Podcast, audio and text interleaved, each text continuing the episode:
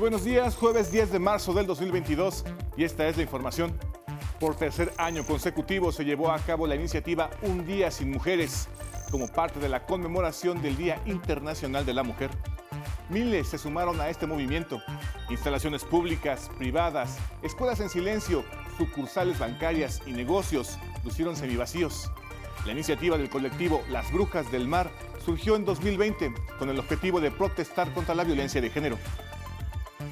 Legisladoras de todos los partidos también se sumaron a este paro nacional de las mujeres en el Senado. Las curules estuvieron vacías para visibilizar la importancia de las mujeres en todos los ámbitos de la vida nacional. Y aquí en el 11 también se sintió la ausencia de algunas mujeres que forman parte coyuntural del trabajo de la emisora. No obstante, en áreas donde predomina la presencia de mujeres, su liderazgo a cuadro está siempre presente y muchas decidieron acudir a trabajar con la convicción de que debe continuar la lucha por una paridad de género. En noticias internacionales, luego de dos semanas del conflicto entre Rusia y Ucrania, fueron abiertos seis corredores humanitarios para miles de ucranianos que buscan un mejor futuro. Mujeres, niños y ancianos han dejado todo donde vivían y fueron movilizados a zonas seguras. En la cultura, a partir de este día se encuentra lista la decimosegunda edición del Festival Internacional de Cine de la UNAM en versión híbrida, serán 170 títulos de cine contemporáneo y cine clásico, los que se proyecten presencial y virtualmente. Nos esperamos con más noticias en cada hora en la hora.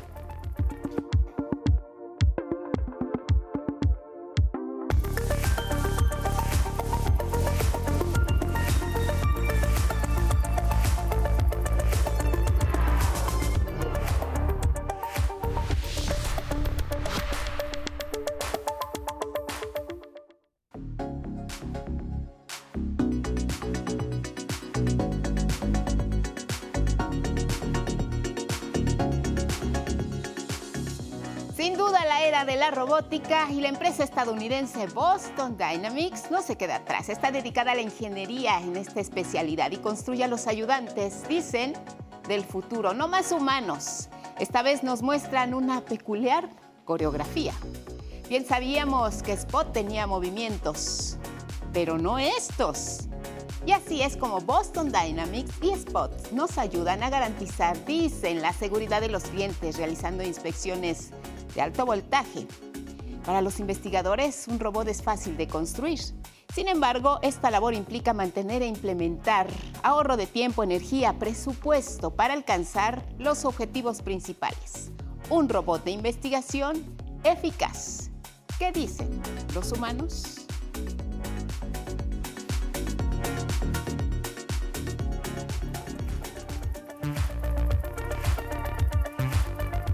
Y con estas imágenes que son noticia les damos la bienvenida. Buenos días a quienes nos ven y nos escuchan a través de la señal del 11 y sus distintas plataformas. Como siempre aquí, lo más relevante en nuestra pantalla. ¿Cómo estás Alberto Mujica junto con Istiel Caneda? Alternan en la interpretación en lengua de señas mexicana y ya lo saben, los acompañamos siempre a donde ustedes vayan. Síganos en nuestras redes sociales, Spotify, Twitter, Instagram y la página de 11 Noticias punto digital. Elvira Angélica Rivera, buenos días. Guadalupe, muy buenos días. Jueves 10 de marzo y les recordamos, nos pueden seguir a través de Radio IPN en el 95.7 de FM.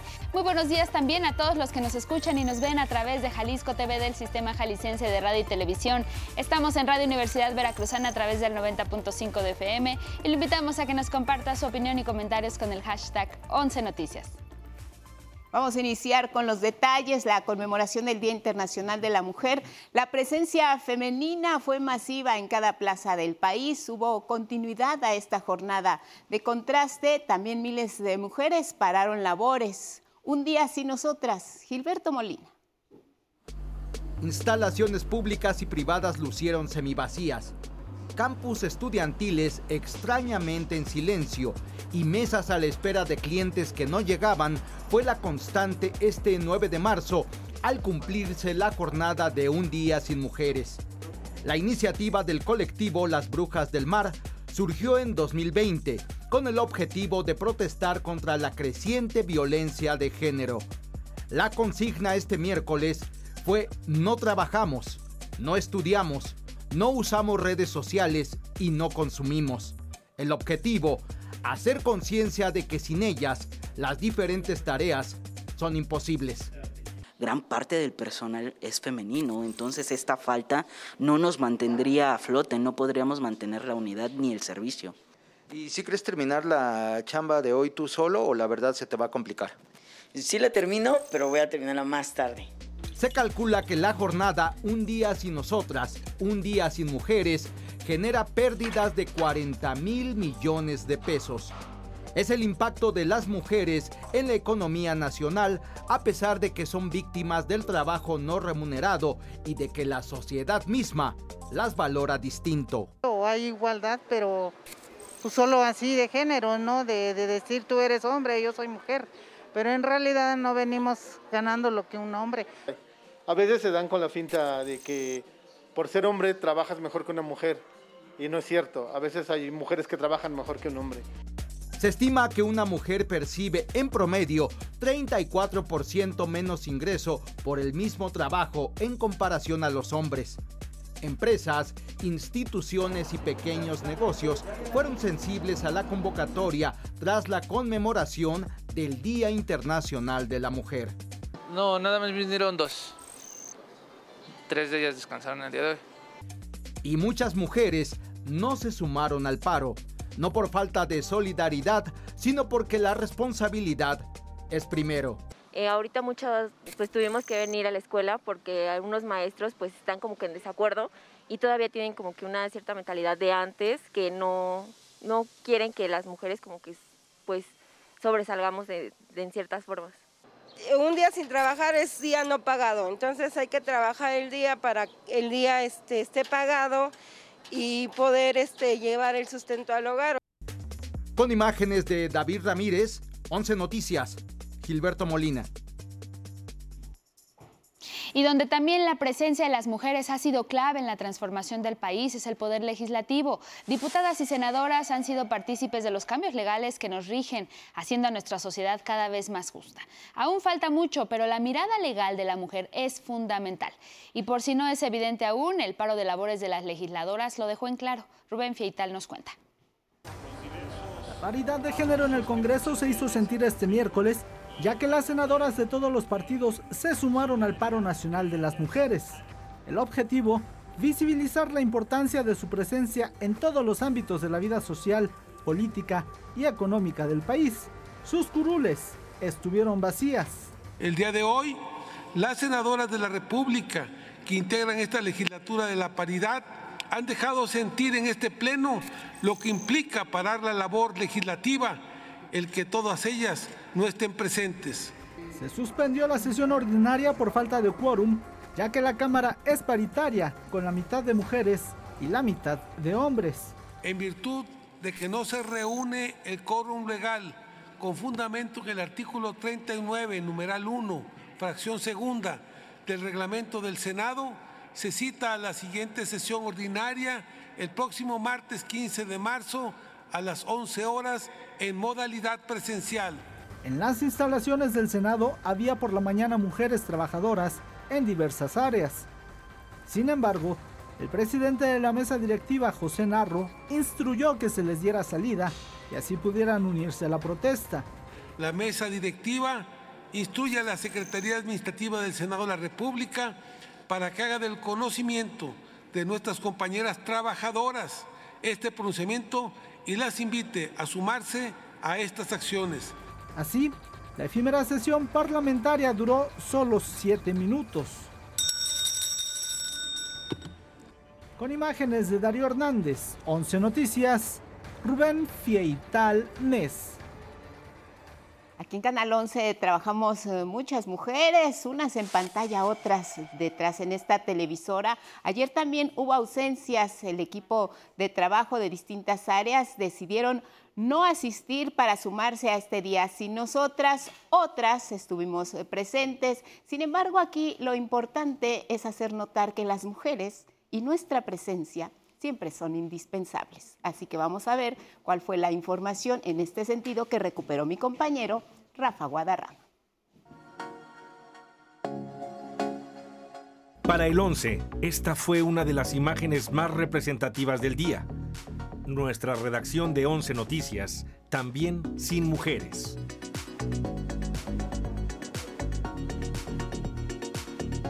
Un distanciamiento necesario que nos recordó sus valiosas aportaciones en lo cotidiano y lo mucho que debemos avanzar en el combate a la violencia de género. En el 11, sin embargo, se vivieron escenarios distintos este día, sobre todo en áreas donde predomina la presencia de mujeres, por ejemplo, su liderazgo a cuadro. Muchas, sin dudarlo, decidieron acudir a trabajar, con la convicción que debe continuar la lucha por una paridad efectiva no dejar pasar como los comentarios, ¿no? Como que sí ser muy firme contigo misma y, y hacerle saber a veces a los hombres que no están que no están bien y que creo que también no se dan cuenta, porque es una cosa con la que ya crecemos todos, ¿no? Somos un equipo valioso para el canal y bueno, estadísticamente está comprobado que somos más mujeres que hombres. Algo es cierto.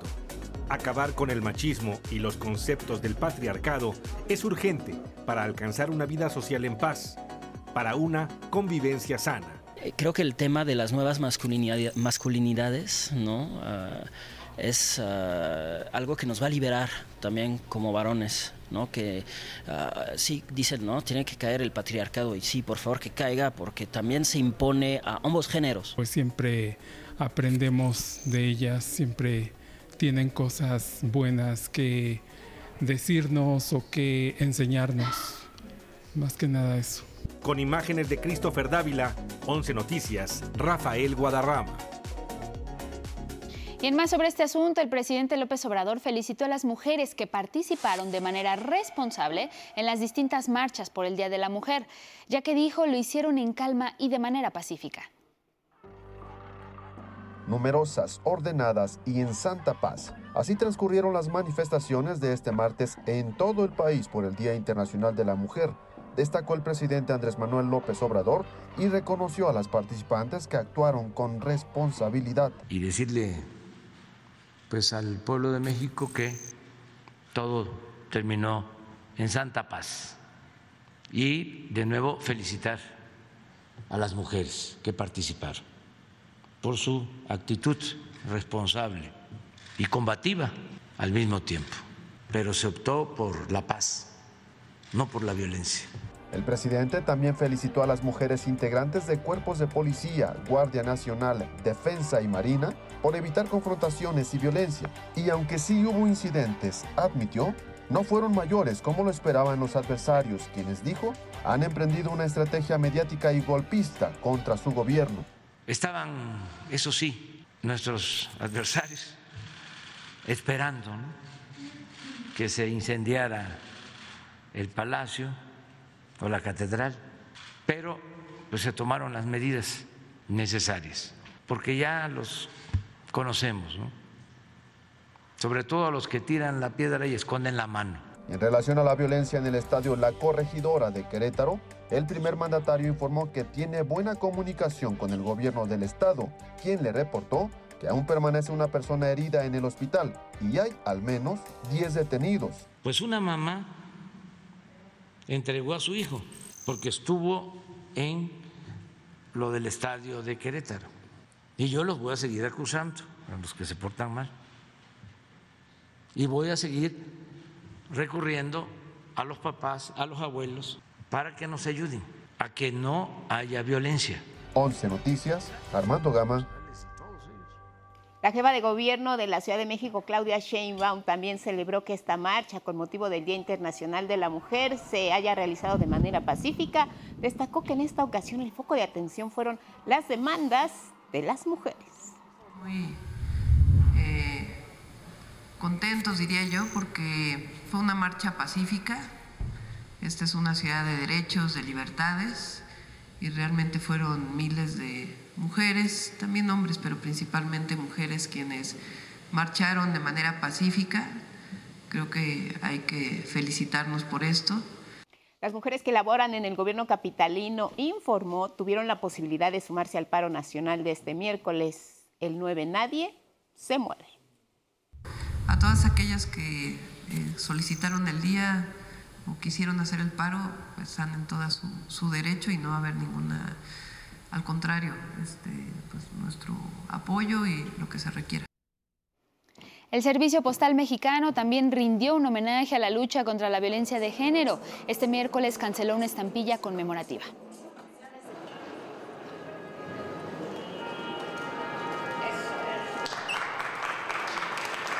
En 25 estados del país circularán 500.000 de estos timbres postales con la imagen de mujeres mexicanas en distintas facetas. Todas estamos hablando de la importancia de construir la igualdad, de construir la paz y de prevenir la violencia contra las mujeres.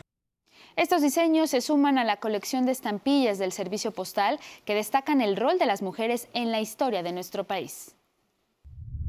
Entre otras mujeres, hemos emitido estampillas de Adela Formosa de Obregón, de Sor Juana Inés de la Cruz, de Margarita Maza de Juárez, de Frida Kahlo, de Benita Galeana, de Leona Vicario, de Josefa Ortiz de Domínguez, de Eulalia Guzmán y una emisión de Mujeres Revolucionarias.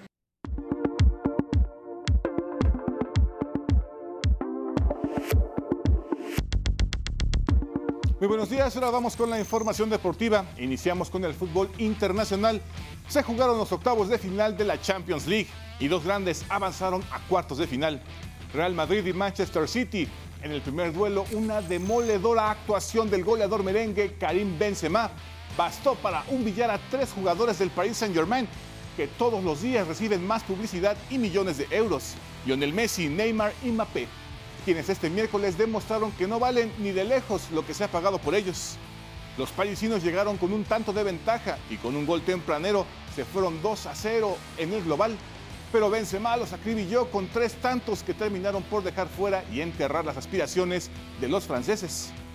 Y en el otro juego, Manchester City se la pasó caminando sobre el césped frente al Sporting de Lisboa, a sabiendas de que en el primer partido le habían metido un 5 por 0 que nadie dudó sería definitivo y con el 0 a 0 avanzó también a los cuartos de final de la Champions League. Y en nuestro continente vamos con los juegos de ida de cuartos de final de la Liga de Campeones de la CONCACAF.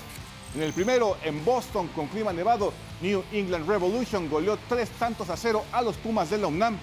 El Cruz Azul también enfrentó a Montreal y la máquina celeste ganó por la mínima de un gol por cero del mediocampista Ariel Antuna. Y a cinco días de los violentos disturbios en el encuentro de Querétaro contra Atlas en la Liga MX, la Fiscalía de Querétaro ha ejecutado 14 órdenes de aprehensión contra presuntos responsables.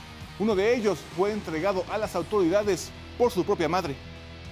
Ayer fueron a catear mi casa, este, él no estaba en mi casa, pues me dijeron que ahí los policías me dijeron que pues lo más opcional es que si él se él este, se, comunicaba conmigo pues que lo pues que lo entregara para bien de pues de él y bien de nosotros.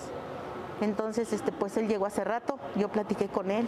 Entonces yo, yo le dije sabes qué le digo este las cosas están así y así. Vámonos te voy a llevar a la fiscalía.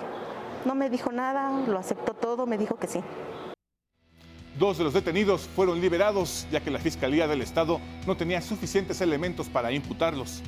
Dos más solicitaron duplicidad de plazo constitucional para defenderse y seis ya están vinculados a proceso y con prisión preventiva justificada.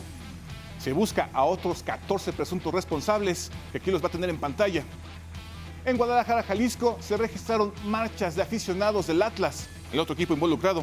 Exigieron justicia por lo sucedido en Querétaro. Unas 2.000 personas se manifestaron.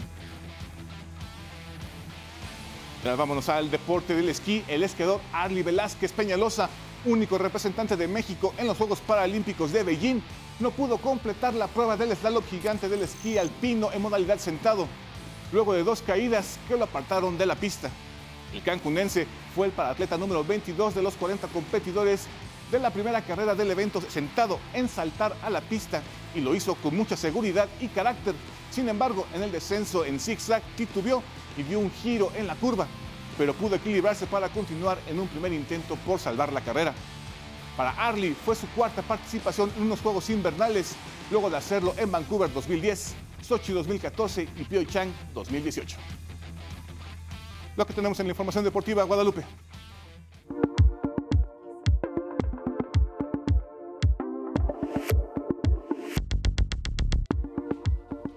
Gracias, Gabriel. Y nos vamos a las 6:26 horas del centro a revisar los diarios, las primeras planas.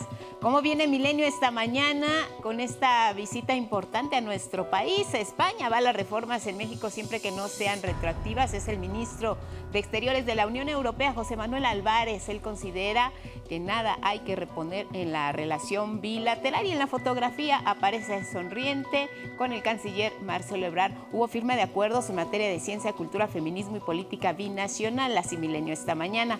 Nos vamos a revisar ahora el siguiente diario que es La Jornada en su página principal, China. China en el escenario mundial y en este conflicto dice que el embargo petrolero de Estados Unidos a Rusia no tiene razón de ser y utiliza, dice, el tema de Ucrania, la jornada subraya, para crear un complot y reprimir a Moscú y a Pekín. Además, también otro de los apuntes que trae esta mañana la jornada, el presidente López Obrador refrenda la pausa en la visita del canciller español Álvarez. Sin embargo, pues él dice que no hay nada que resarcir. Nos vamos ahora a ver cómo viene esta mañana el diario El Economista, también la economía con alfileres sostenida por este conflicto allá en Ucrania, carrera de precios del petróleo y del tipo de cambio. Toman un respiro. Y es que dice el bloque de Estados Unidos y Gran Bretaña al petróleo ruso no implicaría que el mundo esté por quedarse sin el hidrocarburo. Este es el análisis que hacen muchos especialistas. Otro de los temas en el economista, la sequía se deja sentir en dos tercios del territorio nacional, Baja California, la Sierra Madre Occidental, norte de Coahuila y Nuevo León, las regiones más afectadas. Esto lo dice con agua. Nos vamos a la pausa al volver. Lo último de Ucrania, son en conflicto con Rusia. Volvemos.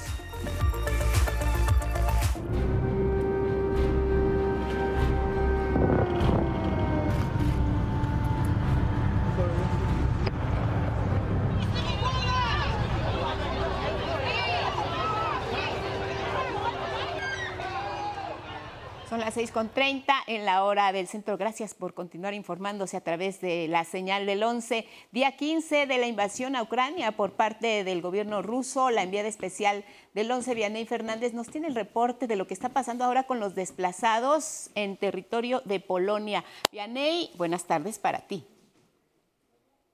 Guadalupe Auditorio del 11 y los medios públicos, muy buenos días desde Varsovia, Polonia. Continuamos en esta cobertura especial por la incursión militar de Rusia en Ucrania. Continúa la expectativa también acerca de los corredores humanitarios. Es que después de que el día de ayer se anunciara que se permitiría ya esta medida para que los miles de ucranianos que continúan en la zona de conflicto pudieran evacuar, bueno, pues hace unas horas el Ministerio de Relaciones Exteriores de Ucrania acusó a Rusia de no respetar el cese al fuego en Mariupol, en esta ciudad donde se habían implementado en teoría un corredor humanitario. Pero ¿Qué significa la medida de los corredores en medio de ya casi dos semanas de conflicto bélico? Aquí la información. Después de 14 días de invasión, por fin se abrieron seis corredores para miles de ucranianos quienes buscan salvar la vida. Mujeres, niños, ancianos han dejado todo en donde vivían y viajan como pueden con lo poco que conservaron y los riesgos de estar bajo el fuego invasor. Hasta los más ancianos, en camillas, fueron movilizados a zonas seguras. Tras las primeras negociaciones, Ucrania y Rusia acordaron permitir el paso de los civiles por estos corredores, que incluyen partir desde las localidades de Kiev, Mariupol, Sumy, Energodar, Volnovaja e Isium, arreglo bajo supervisión de la Cruz Roja Internacional. Ucrania se opone a que los refugiados sean llevados a Rusia o Bielorrusia, como pretende el Kremlin. Vemos obstáculos para la evacuación de residentes locales y extranjeros de áreas peligrosas. Las personas que desean partir hacia Rusia se ven obligadas a evacuar en dirección opuesta. Ya para este miércoles o jueves, se espera sean ya 2 millones los ucranianos que han huido al oeste, a la frontera con Polonia, Rumanía y Moldavia, cuyas autoridades advirtieron que los menores podrían caer en redes de trata. Necesitamos brindar más ayuda a los niños, y también debemos ser conscientes de que hay personas delincuentes que intentan usar esta situación. Existe un gran riesgo de que los niños no acompañados sean víctimas de la trata. Además, Moscú advirtió que Estados Unidos le había declarado una guerra económica a Rusia y que pensaría seriamente en qué hacer después de que el presidente Joe Biden impusiera una prohibición a las importaciones de petróleo ruso y otros tipos de energía. 11 Noticias. Guadalupe, auditorio del 11, en este recorrido que hemos hecho en las zonas fronterizas con Ucrania, hemos visto pues la participación de voluntarios que se han volcado eh, sin recibir nada a cambio para poder atender esta crisis humanitaria, atender a los ya dos millones de refugiados que han logrado cruzar las fronteras e instalarse ya sea en Polonia, Hungría, Eslovaquia, Rumanía o Moldovia. Bueno, pues la verdad es que no habíamos visto tanta organización como la hay aquí en Varsovia, en donde se ha implementado toda una estructura de voluntarios, tanto de organizaciones civiles como de la propia ciudadanía. La respuesta es tal vez que aprendieron de lo que vivieron en la Segunda Guerra Mundial y el día de hoy ese dolor lo han convertido en altruismo. Aquí la historia. es el epicentro del exilio ucraniano y es también el lugar de todo un ejército de voluntariado. Es que si algo tiene Polonia es memoria. Ven en estas mujeres, niños y adultos mayores ucranianos a los polacos desplazados de la Segunda Guerra Mundial. Hoy, ante la incursión militar rusa en el país vecino, los polacos se han volcado a las estaciones del tren o a las zonas fronterizas para ofrecer ayuda. Cuando tú ves algo que está mal, Tratas de contribuir para que la gente no sufra. Ellos están sufriendo, dejaron su vida. Decidí venir acá por primera vez hoy, porque escuché que había mucha gente que había venido. Y ellos no tenían nada. Ellos no entienden la lengua, no tienen expectativas. Osanka es ucraniana, pero desde hace 21 años vive en Polonia. Cuando cierra su negocio se pone la casaca fluorescente y toma el papel de voluntaria se encarga de traducir a los desplazados lo que sea necesario para que se logre encontrarles un espacio donde pernoctar. Le explicó a la gente un millón de preguntas. ¿A dónde voy a dormir? ¿Dónde como? ¿Dónde consigo el boleto para el tren o el autobús? Y en la estación central de Varsovia, en pleno corazón de Polonia, prácticamente cabe el mundo. No solo son los desplazados ucranianos, son también los exiliados de los exiliados. Son refugiados de Ucrania, pero no tienen la ciudadanía. Ciudadanos de Egipto, Turquía, Afganistán que vivían en Ucrania y que ahora, de nueva cuenta, huyen de su hogar, también reciben ayuda. Invitamos a toda la gente que no es ciudadana de Ucrania, los organizamos en autobuses para ser transportados a Alemania donde los contactamos con otras organizaciones. Porque la situación legal aquí no es tan fácil, entonces debemos buscarle opciones en otros países. Aquí más de 200 voluntarios, en su mayoría jóvenes, organizan los alimentos que recolectan las ONGs o llevan los propios ciudadanos. Sándwiches que los chicos de la escuela primaria prepararon. Entonces, estoy aquí para traer los sándwiches solo por ayudar a otra gente, porque tú sabes, nosotros podríamos necesitar ayuda en un futuro. Los mismos voluntarios se encargan de conseguirles un lugar donde hospedarse y que los choferes de los autobuses, quienes también son voluntarios, los trasladen hasta su nueva morada. En turnos de seis horas, los voluntarios ayudan a los desplazados a lo mismo instalar un chip de telefonía celular que acomodar la ropa o comida que llega de otros países. Así, estos jóvenes, sin recibir nada a cambio, hacen sentir a los desplazados ucranianos que, tal y como lo vivieron ellos ante la invasión nazi, aún hay una segunda oportunidad.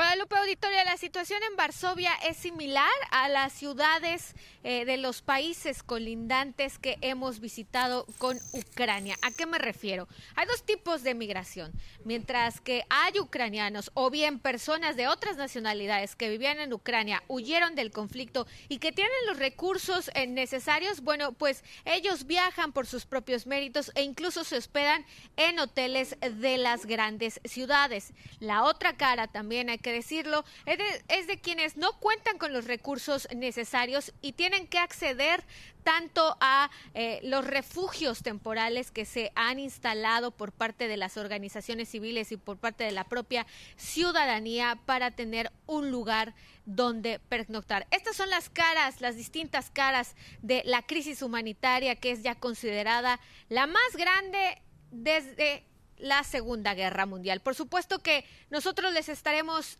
reportando a través del 11 y para los medios públicos. Muy buenos días con imágenes de mi compañero Miguel Ángel Vázquez. Muchas gracias, gracias Vianey por la información. Tenemos más, Elvira Angélica Rivera. Así es, Guadalupe, y es que en la bitácora de la incursión militar rusa a Ucrania ya corre el día 15. Recién terminó la esperada reunión entre el ministro ruso Sergei Lavrov y Dmitry Kuleva por parte de Ucrania. Esto fue en el centro turístico turco de Antalya.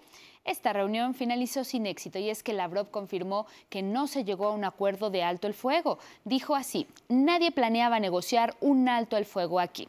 Agregó que estas cuestiones se discutirán entre funcionarios rusos y ucranianos que se espera pronto reúnan de nuevo en Bielorrusia. En tanto, ayer miércoles un bombardeo ruso, hubo un bombardeo ruso en el hospital pediátrico en Mariupol, una de las zonas teóricamente en proceso de desalojo de civiles en Ucrania. Este bombardeo dejó al menos 17 heridos. Decenas de bebés, niños y niñas, personal de salud fueron rescatados entre los escombros del ataque de las fuerzas militares rusas a esas instalaciones que están protegidas por el derecho internacional humanitario. Nunca hemos hecho y nunca haríamos algo como este crimen de guerra en alguna de las ciudades de Donetsk o Lugansk o cualquier región, en ninguna ciudad del planeta, porque somos personas. ¿Y ustedes? El alto al fuego decretado devela los horrores de una ofensiva que no ha discriminado civiles. Estas son las imágenes de tres adultos y dos menores extraídos de los restos de una zona residencial en Levedín, población cercana al corredor de Sumi, que fue bombardeada por la artillería rusa.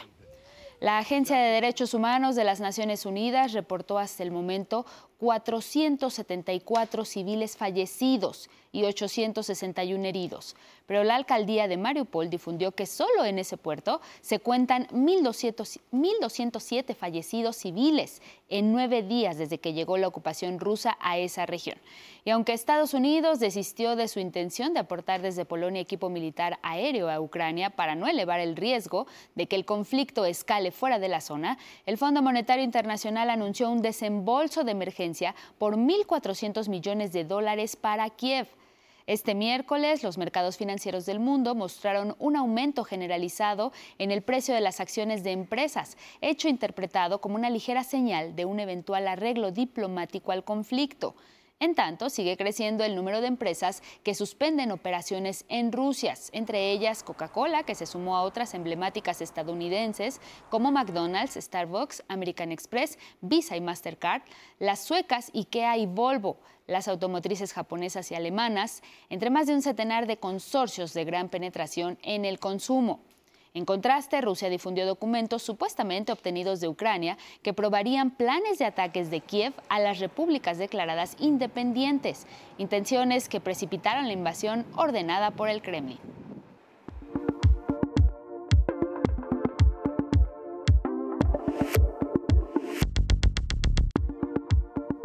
Buenos días, esta es la información de ciencia y tecnología para hoy. Inglaterra no solo es la cuna del fútbol moderno, también de la exacerbación de la violencia en los estadios, aunque se tienen registros de actos violentos y batallas campales desde finales de la Edad Media en la prehistoria del fútbol, es en los años 60 en que las barras de fanáticos, porras y demás elementos de aficionados colonizaron cada grada hasta convertirla en un campo de batalla, al igual de como lo vimos recientemente en Querétaro. Sin embargo, en las últimas semanas la Serie del Caribe, el aniversario de la Plaza México y manifestaciones políticas de todas las ideologías han concentrado a cientos de miles de personas a lo largo del país sin mayores incidentes, incluyendo familias y niños. ¿Qué hay de diferente entonces en el fútbol? La violencia relacionada con el fútbol es un problema persistente y global, con miles de lesionados al año, destrucción y altos costos. Desde los años 60 se atribuyó a un desajuste social, muchas veces asociado a la masculinidad, como en los trabajos de Ramón Spag de la Universidad Victoria en Australia, o a las clases sociales como en los estudios de Eric Dunning de la Universidad de Leicester. Sin embargo, Martha Newson del Instituto de Antropología y Cognición Evolutiva de la Universidad de Oxford propone que en las barras de fútbol existe una identidad de grupo a la que llama fusión de identidades, un término empleado por William Swan de la Universidad de Texas que implica que los logros y agresiones al grupo se consideran personales. Newson y su equipo asumen que hay un origen evolutivo en esta conducta. Esto significa que es un comportamiento que mejoraría las oportunidades de tener descendencia. Pero ¿cómo es esto posible? El vandalismo en general pudiera explicarse como una consecuencia evolutiva a formar grupos para sobrevivir, pero el fútbol tiene rasgos distintivos. De acuerdo con Williamson, los equipos tienen características que no se hallan en otros deportes y que los acercan más a grupos de guerra. Los jugadores tienden a estar conectados con un particular territorio, usar uniformes de grupo altamente distintivos y a ganar un botín después del juego, es decir, la riqueza material, el estatus y compañeros sexualmente deseables. Y las barras se sienten parte del equipo. Las opciones no son muchas para evitar la violencia desde esta perspectiva. La más realista, disolver las barras. 11 Noticias, Carlos Guevara Casas. Y esto fue todo en la información de ciencia y tecnología para hoy. Que pase usted un buen día.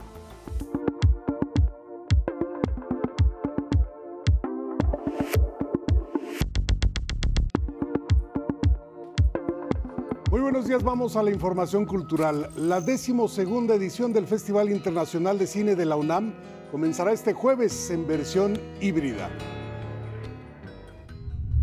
Tenemos parte de la programación de FICUNAM en línea para llegar a toda la República Mexicana y a Latinoamérica a través de Movie, Filming Latino, de Cineteca, de Filmoteca en línea, TV UNAM y Canal 22. Y por supuesto, pues toda la red de eh, salas aliadas en la Ciudad de México. Serán 170 títulos de cine contemporáneo y cine clásico los que se proyecten presencial y virtualmente. Habrá películas, charlas, diálogos, performance, foros y dos retrospectivas. Una eh, está dedicada a uno de los directores latinoamericanos eh, más prolíficos y geniales e influyentes, eh, que se llama Raúl Ruiz, cineasta chileno. La otra retrospectiva está dedicada al cine de la cineasta soviética nacida en Ucrania, Larisa Shepitko. Todo en el sitio ficunam.unam.mx. Concerto Grosso es un espectáculo en el que la música y la danza se fusionan a través de los movimientos del cuerpo humano para mostrar una perfecta sincronización de estos elementos. La compañía morelense Ictus Danza regresa a la Ciudad de México con su Concierto Grosso, un espectáculo de música y danza contemporánea en el que el cuerpo humano se transforma. Tal cual es como si tú vas a ir al, teatro y vas a ver una orquesta, de repente como que te cambia la concepción de no sabes si están viendo músicos o si estás viendo danza, ¿no? Entonces es interesante desde esa perspectiva cómo el cuerpo se vuelve música, cómo el cuerpo se vuelve instrumento. Hace tres años, la compañía debutó con esta pieza definida como danza orquestada, plena de metáforas e imágenes surrealistas, presenta una alegoría que adquiere forma humana. La obra trata temáticamente del poder, representado a través del director de orquesta, que esta figura de, de poder, cómo mueve, cómo se va degenerando o se va desvinculando de su objetivo principal y es ahí cuando nos estamos preguntando qué es lo que sucede ¿no? en esta obra. Concerto Grosso, con música de Antonio Vivaldi, función única este viernes en el Teatro de la Ciudad. Con información de Mauricio Romo, 11 Noticias. La compañía morelense. La Secretaría de Cultura apela a la ética y respeto por el patrimonio cultural de México ante subastas en España, Austria, Bélgica y Francia y hace un llamado a las galerías y casas de subastas Setdar, Saque, Carlo Bonte Auction y Ader para detener la oferta y venta de piezas que pertenecen al patrimonio de México. Estas empresas tienen programadas subastas para hoy y para el 11, 15 y 18 de marzo. En un comunicado, la Secretaría de Cultura enfatizó que el llamado a las casas de subastas se hace tomando en consideración los valores históricos, simbólicos y culturales de dichos bienes, superiores a cualquier interés comercial. En el caso de México, son varias piezas del siglo XVII al XIX que representan un legado invaluable de las culturas ancestrales. Vámonos al libro del día, es Las batallas de Leona de Ángeles González Gamio, editado por Miguel Ángel Porrúa. Eh, este libro eh, habla de la vida de Leona Vicario. La gente nada más se quedó como con la idea de que era una mujer muy rica, que dio su fortuna para la causa urgente. No, ella estuvo al, frente. Ella era una mujer cultísima, estaba más preparada que, que, la mayoría de los hombres, te voy a decir, de su momento. Pero por supuesto, jamás se le menciona en ese aspecto. Y después, cuando finalmente cayó, atraparon a Morelos y, lo fusilaron, ella anduvo a salto de mar, al grado que tuvo su primer eje en una cueva, que fue también la primer periodista, porque ya todo esto que estoy, durante todo el tiempo que estoy platicando, ella escribía en los periódicos. Pues hablo de la ciudad de esa época, no resistí. Pero lo que es importante, yo creo, es que las batallas que ella dio, Miguel, siguen siendo vigentes. Jueves 10 a las 6 de la tarde en el Museo Nacional de Arte. Va a haber un pianista y compositor muchacho Alejandro Santoyo, va a intercalarse las presentaciones que van a hacer Eduardo Matos Moctezuma y Pablo Moctezuma Barragán, invité a la nobleza mexica como Entonces va a ser como una especie de recital, presentación literaria. Bueno, eso sucede hoy por la tarde. Y luego con el 11 avanzamos a la página 179 del libro de cuentos Retorno 201 de Guillermo Arriaga, editado por Alfaguara. El tuit de hoy es de la maestra Lupita y dice, Roberto, dale un beso a tu prima. No, pa, ándale. No. Ah, gracias por esta aportación. Seguimos leyendo y hoy se cumplen 262 años del nacimiento del poeta español Leandro Fernández de Moratín. En su honor, el poema del día que en alguna parte dice, pero si así las leyes atropellas, si para ti los méritos han sido culpas, adiós, ingrata patria mía. Quien lo solicite lo comparto por Twitter, arroba Miguel D, solo la D, L.A. Cruz. Hasta aquí, Cultura. Buenos días.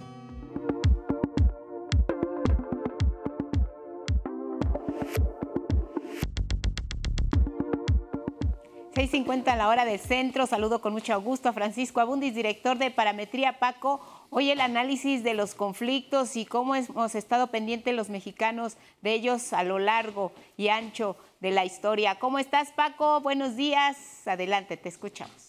Lupita, muy buen día. ¿Cómo estás? Un gusto estar contigo. Gracias.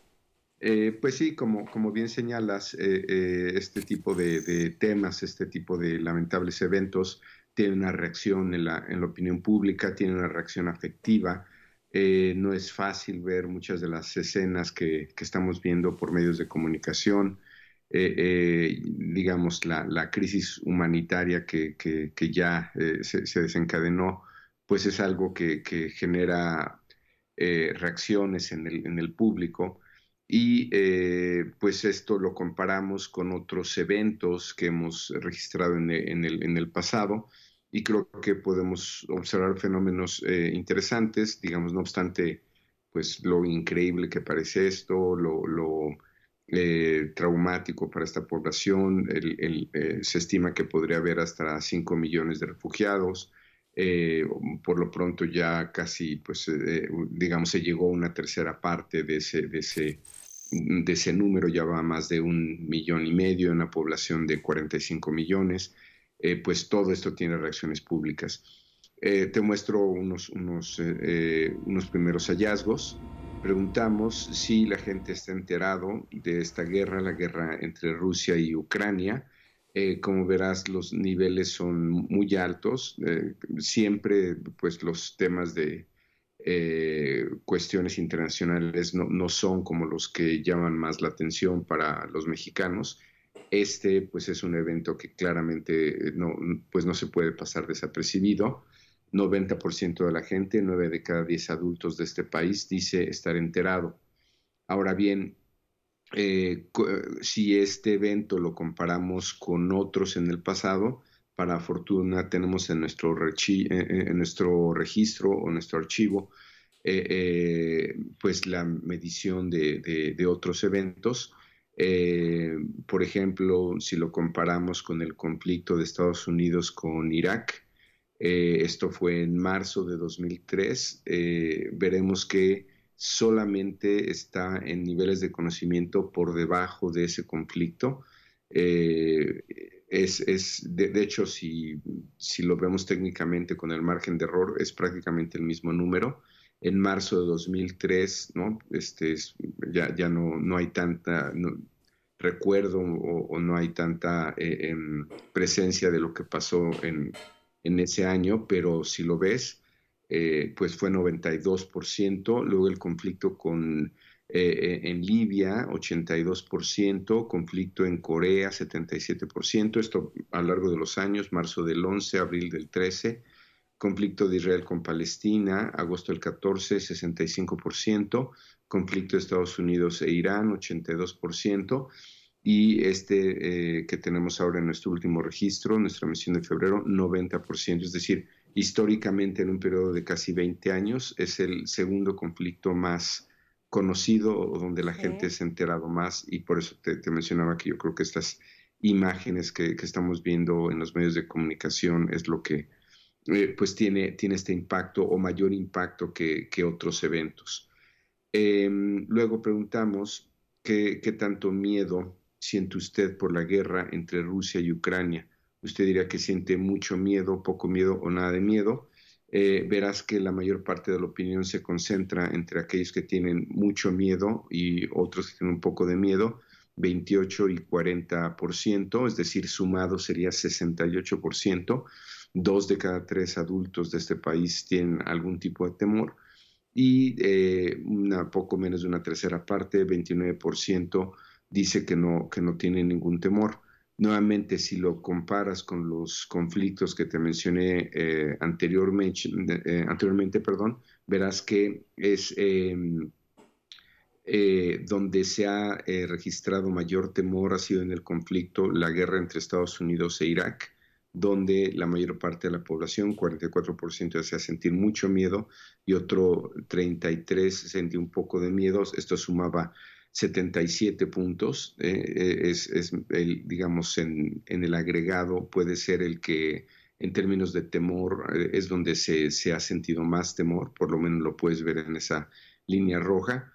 Luego viene el conflicto con Libia, eh, luego el conflicto en Corea, que eh, el de Libia probablemente es el que menos temor ha generado, el conflicto Estados Unidos-Irán, y este eh, me parece interesante porque la, gente dice sentir poco temor, es decir, es muy probable que la, la, sensación de lejanía o que es un conflicto regionalizado solo entre Rusia y Ucrania sea lo que genera esto, pero la mayor parte de la gente dice tener poco miedo, es decir, 40%, y, el, eh, y otro 28% que dice tener mucho miedo. Mm, es, eh, respecto a otros conflictos, da la impresión de que no es el, el, conflicto donde se ha sentido más temor. Em, y eh, respecto a la posición de nuestro país, que ha sido pues cuestionada por, por eh, eh, por algunos analistas cuando preguntamos cuál debe ser la posición del gobierno mexicano.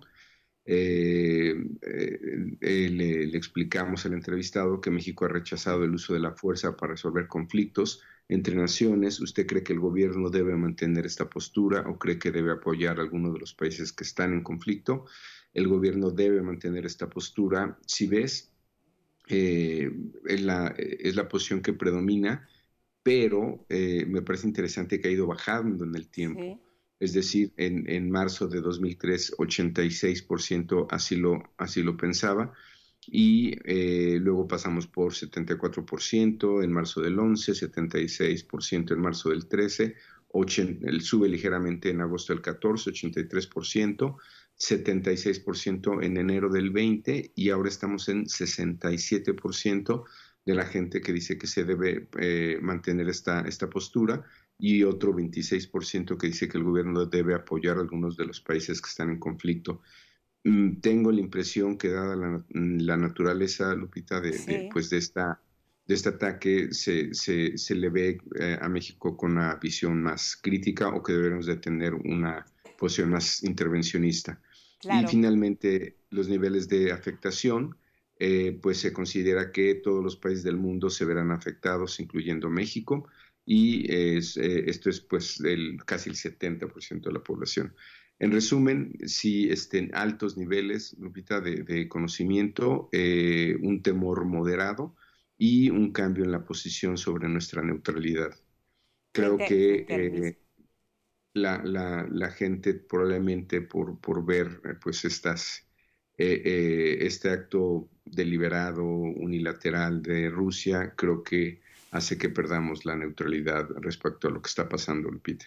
Y en general, por lo que nos presentas, Paco, si revisamos el historial de conflictos que se han presentado en el mundo, la manera de informar también ha cambiado. El conflicto entre Estados Unidos e Irak se dio en un contexto en el que las redes sociales, por supuesto, no existían como ahora, los medios de comunicación no informaban las 24 horas como ahora, entonces, hay factores que se han venido sumando a que la población esté más enterada y más cercana a este tipo de conflictos y tenga la posibilidad de formarse un criterio apuntando sí hacia sus emociones, como el miedo, hacia su politización, como tomar parte, o a la toma de decisiones en cuanto a cómo debería de actuar uno u otro país y son factores determinantes para este comportamiento en la percepción. Así es, coincido completamente. Creo que es otro tipo de, guerra en ese sentido. Es una guerra mucho más cercana, mucho más eh, fácil de palpar lo que está pasando y más fácil de informarnos. Así es. Bueno, Paco, pues te agradecemos, te seguimos en redes pendientes hasta la próxima y contigo nos vamos a la pausa. Muchas gracias, Lupita, que estés muy bien. Volvemos.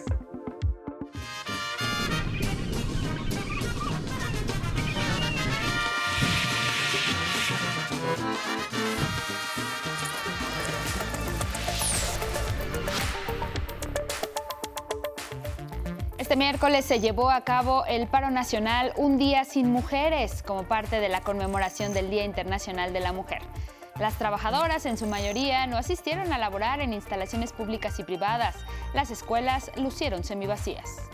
Gran parte del personal es femenino, entonces esta falta no nos mantendría a flote, no podríamos mantener la unidad ni el servicio.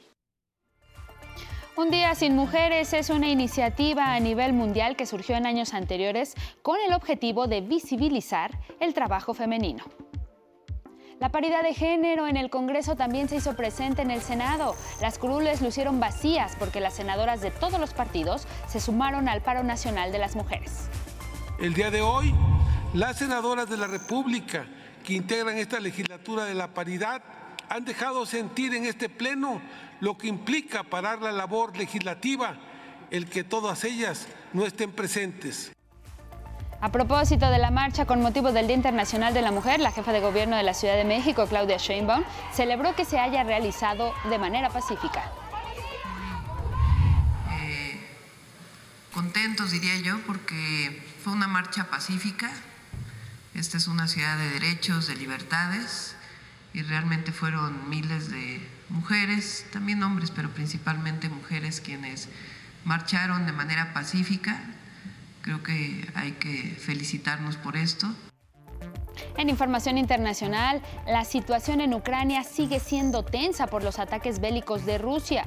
Este miércoles, un bombardeo contra un hospital, hospital pediátrico en Mariupol dejó al menos 17 heridos. El alto al fuego decretado devela los horrores de una ofensiva que no ha discriminado civiles.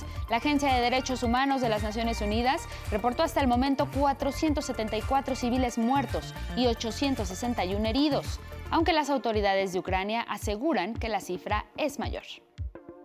Y en la cultura y en los caminos andamos es el título de la exposición que está disponible para que el público la visite en el Centro Histórico de la Ciudad de México. Es una propuesta visual integrada por obras del acervo de la colección Pago en Especie y que cuenta con obras de diversos artistas. La muestra se puede ver en la Biblioteca Lerdo de Tejada, que se ubica en República del Salvador número 49, también en el Museo de Arte de la Secretaría de Hacienda, ubicado en la calle de Moneda número 4. Y es todo en cada hora en la hora, pero quédese con nosotros, tenemos más información.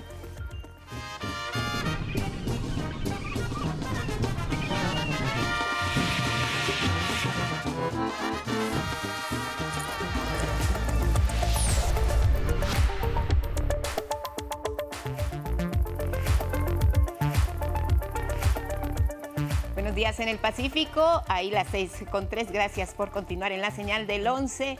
Hay muchos conacionales que han logrado salir de la zona de conflicto en las últimas semanas y están en Rumanía y algunos otros más en traslado. Y habrá una segunda misión de rescate, Armando Gama. El gobierno mexicano alista una segunda misión de rescate aéreo para traer al territorio nacional a otro grupo de paisanos que salió de la zona de conflicto en Ucrania. El presidente Andrés Manuel López Obrador informó que un segundo avión de la Fuerza Aérea Mexicana partirá en las próximas horas a Bucarest, Rumanía, para repatriar a conacionales que lo requieran. Sale de nuevo un avión de la Fuerza Aérea para traer a mexicanos y también a latinoamericanos que no tienen cómo regresar a sus países. La aeronave detalló llevará ayuda humanitaria donada por nuestro país para los ucranianos refugiados en campamentos de naciones vecinas. Reveló que la Cancillería también apoya a mexicanos que se encuentran en Rusia y que han tenido dificultades para regresar a nuestro país debido a las restricciones del espacio aéreo para aviones rusos. Para ello, debe pedir informes en la Embajada Mexicana en Rusia. En el caso de que se necesite, Ah, se necesite ir a buscar a mexicanos que están en Rusia, eh, podríamos hacer lo mismo que estamos haciendo para atraer a los mexicanos de Ucrania. El presidente recordó que la política exterior mexicana está en contra de las intervenciones y en el conflicto Rusia-Ucrania pugna por una solución pacífica. La solicitud de que mandemos armas se ha rechazado porque es contraria a la política exterior de México de no intervención y además de que nosotros no queremos la guerra, nosotros vamos a luchar siempre por la paz. El titular del Ejecutivo descartó que la invasión a Ucrania y la crisis internacional del petróleo afecten a nuestro país en la importación de gasolinas.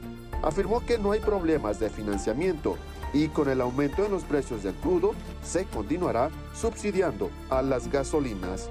11 Noticias, Armando Gama. Y ahora con mucho orgullo le compartimos una historia de las mujeres que rompieron estereotipos al destacar en profesiones donde predominan los hombres. Son politécnicas y han demostrado ser más que aptas y capaces pese a los prejuicios. Durante siglos, prejuicios y estereotipos de género han mantenido a las mujeres alejadas de la ciencia. Hay a veces pequeñas, eh, pequeños microagresiones pudiera ser en el ambiente, como que eh, lo hacen sentir como que porque eres mujer no eres suficientemente capaz. Créanme, las mujeres somos suficientemente capaces. Al inicio de sus estudios profesionales, la propia Norma Patricia Muñoz, prominente investigadora del Instituto Politécnico Nacional, lo vivió en carne propia cuando ingresó a la Escuela Superior de Física y Matemáticas. Cambié de carrera porque no soporté la presión de ser mujer en una escuela con puros hombres. Al principio las bromas eran sencillas, después subieron de tono, no hubo un apoyo por parte de mis profesores y decidí cambiar literalmente de, de escuela y me fui a biológicas. Durante su postdoctorado en Francia, la doctora Claudia Benítez tuvo que lidiar con la misoginia de su jefe. En algún momento sí él, él, me hacía pensar que yo no sabía, ¿no? que por ser mujer yo no hacía las cosas bien o no sabía o demás, pero pues yo no, no, no me la creí, o sea, no, yo estaba convencida de lo que yo estaba haciendo bien. La doctora Julie Roberge también ha experimentado las dificultades de ser una mujer científica. La realidad es, hay gente que no me conocen y me odian por ser mujer, mujer con doctorado exitoso. No me quieren y me ponen traba y... La situación se complicó más cuando decidió ser madre. Es difícil es difícil, no, ni, se, ni, me, ni, te puedo comparar mi vida antes del niño, mi, mi vida de científica antes del, del, niño y ahorita con el niño. No, no se compara, es, es muy difícil. La sociedad exige a las mujeres que cumplan no solo con su rol profesional, sino también sus roles históricamente asignados y generalmente menospreciados que implican doble o triple esfuerzo. Y pues las mujeres somos muy fuertes y sí podemos. Ellas, con su trabajo, han demostrado sus capacidades. Que tengo un amor y una pasión por lo que hago, porque además para mí el océano es mi vida, es lo que quiero, lo que quiero estudiar, donde quiero estar, lo que quiero hacer, y me siento totalmente satisfecha eh, desde el punto de vista personal, como madre, como profesionista, como politécnica. Su experiencia ahora la transmiten a las nuevas generaciones. Este, tengo una hija de 15 años y, y, la verdad es que me siento muy orgullosa de lo que yo le he transmitido a mi hija en cuanto al rol de la mujer. Pues ella mmm, defiende o sea, su, su, rol como mujer eh, en, en, en, la sociedad y, y, y, para nada se le ha limitado en, en ningún momento. La ciencia, dice la doctora Isabel Salazar, no tiene género y se debe dejar de matar la curiosidad de las niñas, por el contrario, alentar su vocación científica. Y yo les diría, si tú es lo que quieres, es tu pasión, tómalo. No va a ser sencillo, nada es sencillo. Mi madre me dijo una vez, si las cosas que va valen la pena se hicieran fácilmente, cualquiera las haría. Y lo que ellas han hecho es demostrar que son mujeres inteligentes, decididas y capaces de superar cualquier reto. 11 Noticias, Judith Hernández. Regresamos con más noticias esta mañana aquí en el 11 y vamos a informarles sobre lo que está ocurriendo en Veracruz. El juez Jesús Arturo Cuellar concedió un amparo al secretario técnico de la Junta de Coordinación Política del Senado, José Manuel R., para dejar sin efecto la prisión preventiva en su contra por su probable responsabilidad en el asesinato de René Tobar, quien fue candidato de Movimiento Ciudadano a la presidencia municipal de Cazones. Un juzgado de distrito de Veracruz con sede en Jalapa determinó que la vinculación a proceso no reúne los requisitos constitucionales y legales para proceder. No obstante, otorgó un plazo de 10 días a la Fiscalía Veracruzana o a la esposa de la víctima para apelar esta decisión.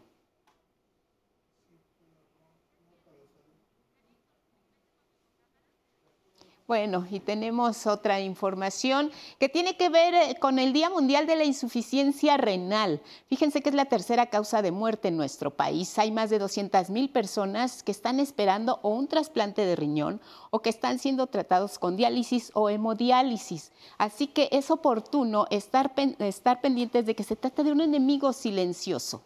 Vamos a ver esta historia.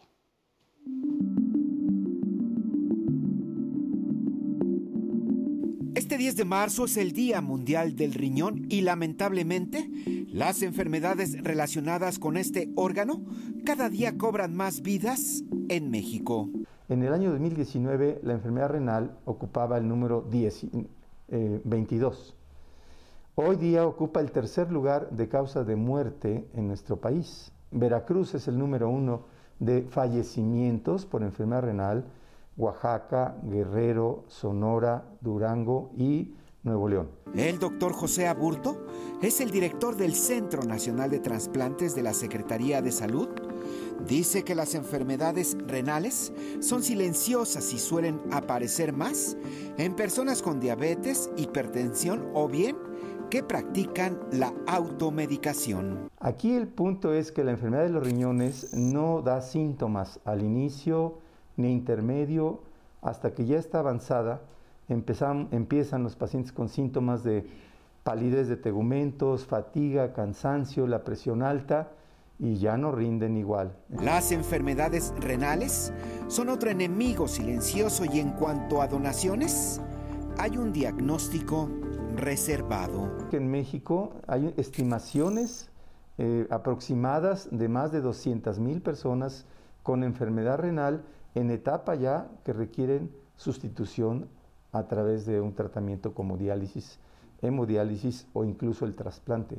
Entonces no son los 17.200 que tenemos en la lista de espera eh, que requieren de un trasplante de riñón.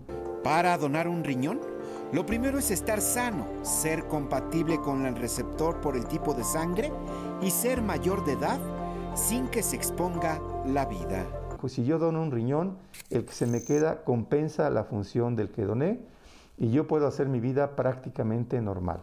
En 2019 se realizaron 3.000 trasplantes de riñón. En 2020 cayó 10% por la pandemia. En 2021 fueron alrededor de 1.400 y en este 2022 ya van 299. En esta materia dice, casi siempre el mexicano es solidario en la vida. En las imágenes Cristian Aguilar, 11 Noticias, Gerardo Martínez Fernández. Le compartimos el reporte del clima para las próximas horas. En el centro del país espera por la tarde ambiente cálido, con cielo parcialmente nublado y sin probabilidad de lluvia aquí en la Ciudad de México y también en Tlaxcala.